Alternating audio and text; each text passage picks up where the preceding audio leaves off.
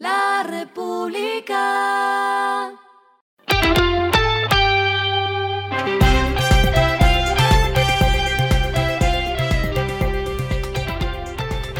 Esto es lo que debes saber al comenzar la semana. Los indicadores arrancan el lunes así. El dólar cerró en 4.661.66 pesos, bajó 9.17 pesos.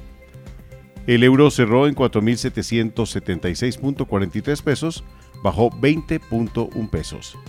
El petróleo Brent se cotizó en 79 dólares el barril. La carga de café se vende a 1.805.000 y en la bolsa de Nueva York se cotiza a 2.22 dólares. Las movidas del fin de semana fueron.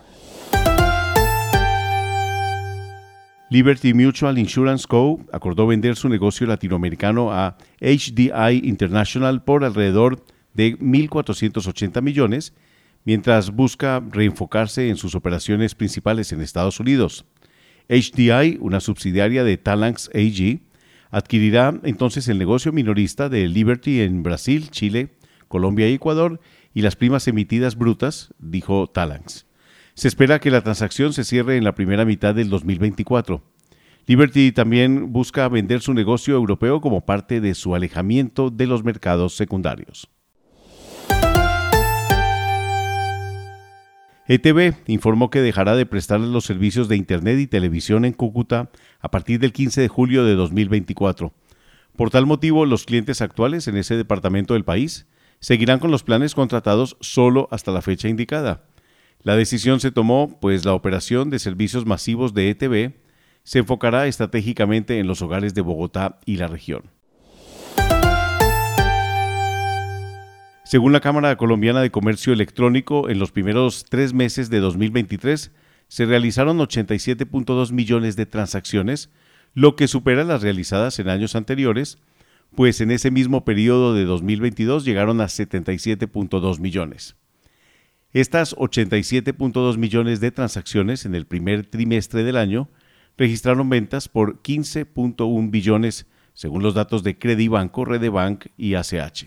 Los medios de pago más utilizados para realizar las transacciones fueron las tarjetas de crédito y débito, mientras que el ticket promedio de las ventas en línea se ubicó en 173.531. Lo clave del fin de semana. El presidente Gustavo Petro propuso elaborar un proyecto de ley para modificar los consejos de juventud y darles poder a estos órganos de elección popular con el propósito de que tengan capacidad de decisión en las comunidades.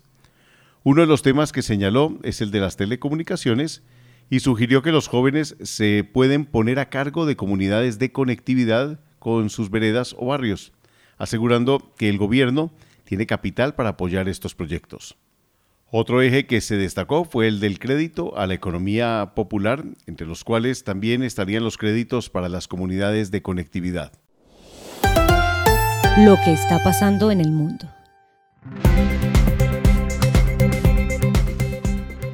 El presidente de Estados Unidos Joe Biden y el principal republicano del Congreso Kevin McCarthy alcanzaron el sábado un acuerdo preliminar para elevar el techo de la deuda del gobierno federal de 31.4 billones de dólares.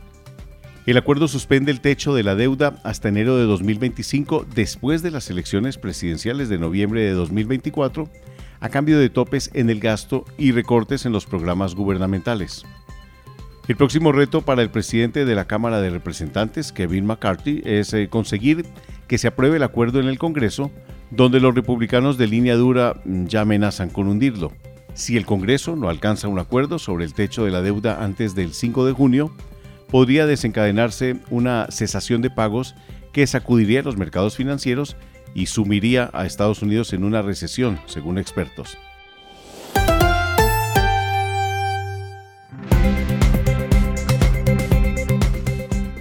Finalizamos con el editorial de hoy. Título, La manoseada institucionalidad colombiana.